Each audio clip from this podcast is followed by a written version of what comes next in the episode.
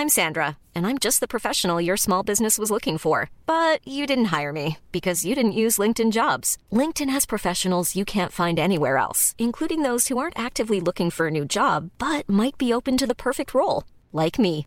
In a given month, over 70% of LinkedIn users don't visit other leading job sites. So if you're not looking on LinkedIn, you'll miss out on great candidates like Sandra. Start hiring professionals like a professional. Post your free job on linkedin.com/people today.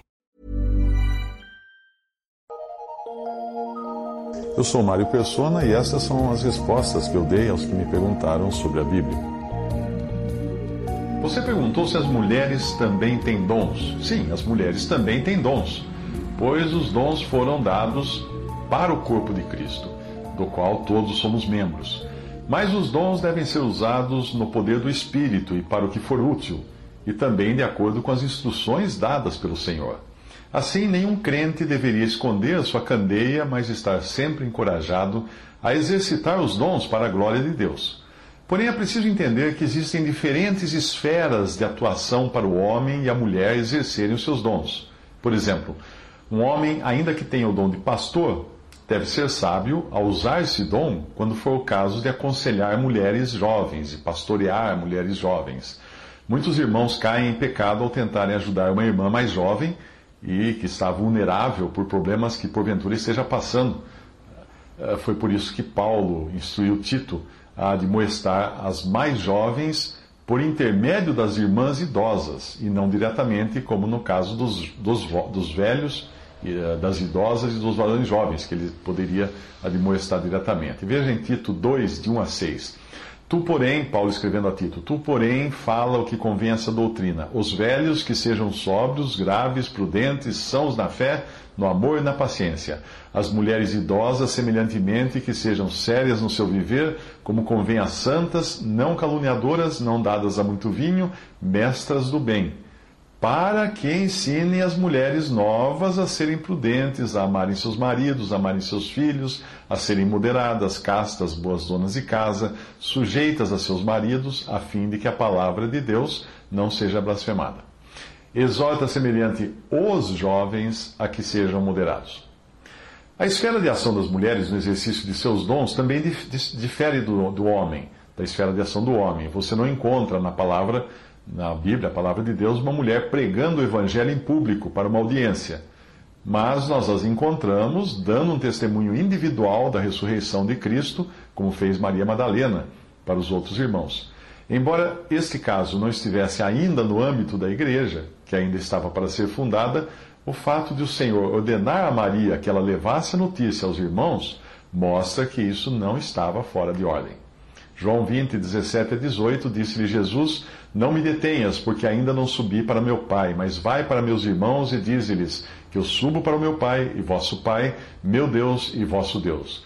Maria Madalena foi e anunciou aos discípulos que vira o Senhor e que ele lhe dissera isto. Um outro exemplo também, antes da existência da Assembleia ou Igreja, mas igualmente dentro da ordem estabelecida por Deus, é o da serva israelita, que indica à sua senhora onde estava a cura para o seu patrão Naamã, lá em 2 Reis 5:2, nos tempos de Israel ainda. E saíram tropas da Síria, da terra de Israel, e levaram presa uma menina que ficou ao serviço da mulher de Naamã. E disse esta à sua senhora: Antes o meu senhor estivesse diante do profeta que está em Samaria, ele o restauraria da sua lepra. Então foi Naamã e notificou ao seu senhor, dizendo: Assim e assim falou a menina, que é da terra de Israel. Nós encontramos já na época da igreja as filhas de Felipe que tinham o dom da profecia. Obviamente, elas exercitavam o seu dom na esfera que Deus lhes deu, provavelmente em casa ou entre as irmãs, mas nunca em público ou nas reuniões da Assembleia, já que isto estaria em clara desobediência à ordem dada em 1 Coríntios 14, para que a mulher não fale nas reuniões da Assembleia. Mesmo sendo as quatro filhas de Filipe profetisas, não foram elas que Deus usou para profetizar a Paulo ah, ali mesmo onde elas moravam, na própria casa delas, mas sim Ágabo, um profeta varão que chegou ali para trazer a profecia para Paulo. Atos 21:8 diz que no dia seguinte, partindo dali Paulo e nós que com ele estávamos, chegamos a Cesareia e entrando em casa de Filipe, o evangelista, que era um dos sete, ficamos com ele. E tinha este quatro filhas virgens que profetizavam. E demorando-nos ali por muitos dias, chegou da Judéia um profeta por nome Ágabo, e vindo ter conosco, tomou a cinta de, a cinta de Paulo, e ligando-se os seus próprios pés e mãos, disse: Isto diz o Espírito Santo: Assim ligarão os judeus em Jerusalém o homem de quem é essa cinta, e os entregarão nas mãos dos gentios. As mulheres são encontradas no Novo Testamento participando de reuniões de oração entre mulheres, em Atos 16, 13, ajudando os doentes e necessitados, Atos 9, 36, ajudando em tarefas da Assembleia, Romanos 13, 1, hospedando os santos, Romanos, uh, perdão, Romanos 16, 1 antes, e Romanos 16, 2, hospedando os santos, cooperando na obra do Evangelho, Romanos 16, 3, versículo 12 também, em Filipenses 4, de 2 a 3, nós vemos elas cooperando na obra do Evangelho, cedendo a casa para as reuniões da Assembleia, Romanos 16, 5, 1 Coríntios 6, 19, suprindo as necessidades dos que viajam na obra do Senhor, em 1 Coríntios 9, 5, ensinando as crianças, em 2 Timóteo 1, 5, 3, 15, profetizando e orando dentro, obviamente, do seu círculo, 1 Coríntios 11, 5, etc. Uh, algumas mulheres reclamam de, de algumas restrições que são colocadas na palavra, mas aquela que reclamar e depois que ela conseguir fazer tudo isso que estão nessas passagens, talvez ela mude de ideia.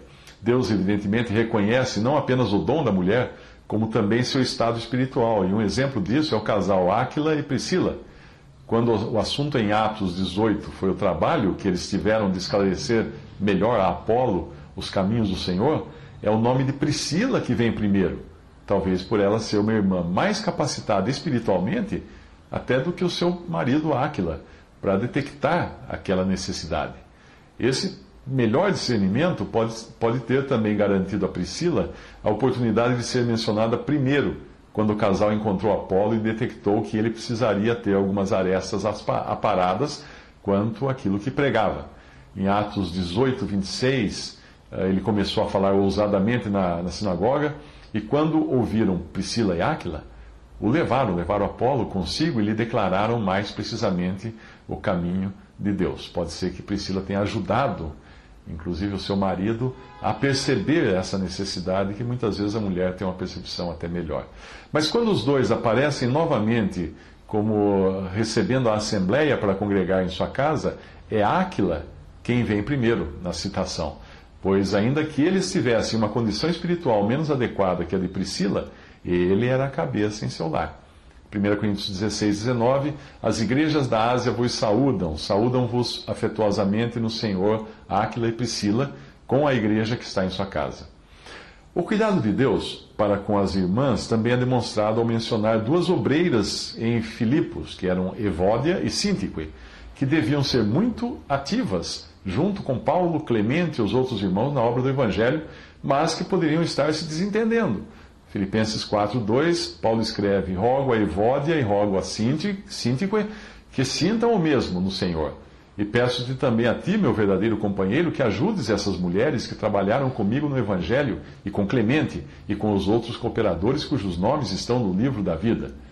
Porém, como nós aprendemos de 1 Coríntios 14, nas reuniões da Assembleia, mesmo que tenham um dom, as irmãs devem permanecer caladas. Também em outras circunstâncias, fora da Assembleia, elas devem se abster de ensinar. No caso de Priscila e Áquila, certamente era o marido que encabeçava o auxílio que prestavam a Apolo, com Priscila ali em sujeição ao seu marido. 1 Coríntios 14, 33 a 17 diz que porque Deus não é Deus de confusão, senão de paz, como em todas as igrejas dos santos, as vossas mulheres estejam caladas nas igrejas, porque não lhes é permitido falar, mas estejam sujeitas, como também ordena a lei. E se querem aprender alguma coisa, interroguem em casa seus próprios maridos, porque é vergonhoso que as mulheres falem na igreja. Porventura saiu dentre vós a palavra de Deus, ou veio ela somente para vós? Se alguém cuida ser profeta ou espiritual, reconheça que as coisas que vos escrevo são mandamentos do Senhor. E em 1 Timóteo 2,11 diz: A mulher aprenda em silêncio com toda sujeição, não permito, porém, que a mulher ensine, nem use de autoridade sobre o homem, mas que esteja em silêncio. Porque primeiro foi formado Adão, depois Eva. E Adão não foi enganado, mas a mulher, sendo enganada, caiu em transgressão. Alguns tentam atropelar toda essa ordem que é chamada por Paulo de mandamento do Senhor, alegando que, que em Cristo não há macho nem fêmea.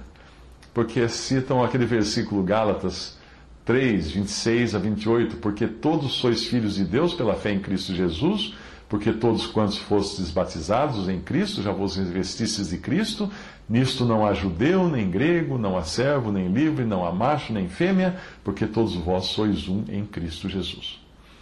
A passagem pode parecer a esses que tentam usá-la como um aval para se passar por cima das ordens dadas para as mulheres não falarem nas reuniões da Assembleia, ou até mesmo usam, às vezes, dessa passagem para dizer para as mulheres que elas não, não devem se sujeitar aos seus próprios maridos.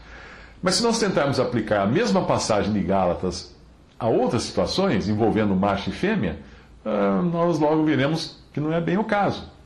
Por exemplo, acaso essa passagem, que alguns usam para afirmar que homem e mulher sejam a mesma coisa, permitiria um homem casar-se com um homem e uma mulher casar-se com uma mulher? Certamente não, porque existem outras instâncias, outras passagens onde isso é claramente proibido. Então, o mesmo ocorre com, a, a, com relação ao ministério das mulheres.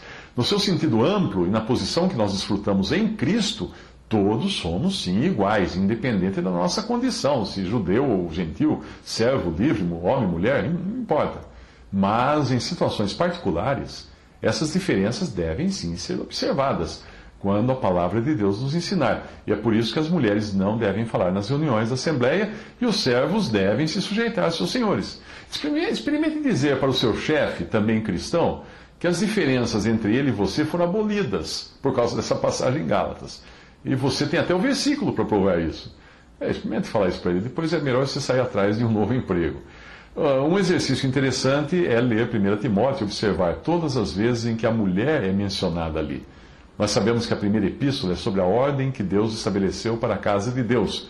E assim os papéis de cada um ficam bem claros naquela epístola. 1 Timóteo 2,9 diz que, do mesmo modo, as mulheres se ataviem em traje honesto, com pudor e modéstia, não com tranças ou com ouro ou pérolas ou vestidos preciosos. 1 Timóteo 2, de 10 a 11. Mas, como convém a mulheres que fazem profissão de servir a Deus com boas obras, a mulher aprende em silêncio com toda sujeição. Não permito, porém, que a mulher ensine nem use de autoridade sobre o marido, mas que esteja em silêncio e no versículo 11 dessa passagem disse que da mesma, sorte, da mesma sorte as mulheres sejam honestas e não maldizentes, sóbrias e fiéis em tudo. 1 Timóteo 5,2 As mulheres idosas como a mães, as, as moças como a irmãs, em toda pureza. 5,9 diz: Nunca seja inscrita viúva com menos de 60 anos, só que tenha sido mulher de um só marido. Já na segunda epístola a Timóteo, como todas as outras segundas epístolas, nós vemos o estado de ruína que se abateu sobre, sobre, o testemunho de Deus, e nela também encontramos mulheres, mas às vezes elas são citadas ali fora do seu lugar. 2 Timóteo 3,6 diz: Porque deste número são os que se introduzem pelas casas e levam cativas mulheres nécias, carregadas de pecados, levadas de várias concupiscências. Outra passagem importante também para a gente observar, que causa muita confusão, é 1 Coríntios 11, quando fala da necessidade da mulher que ora ou profetiza, ou profere a palavra de Deus, cobrir a cabeça. Alguns tentam usar esta passagem como se fosse uma permissão para a mulher falar nas reuniões da igreja. Mas se estivessem fazendo isso no trânsito, ficariam, seriam multados. Eu explico. Ao saber que a lei determina a velocidade máxima de 120 km por hora nas estradas brasileiras, será que você pode andar para todo lado 120? Não porque essa é a velocidade máxima no geral. Em alguns casos, em particular, você encontrará placas de 50 km por hora nas, nas, nas ruas. Então deve reduzir a velocidade. Portanto, leia 1 Coríntios, 100, uh, 1 Coríntios 11 como sendo a placa de 120 km por hora. E 1 Coríntios 14 como sendo a placa de 50 km por hora. A primeira é no sentido geral, a segunda no sentido particular.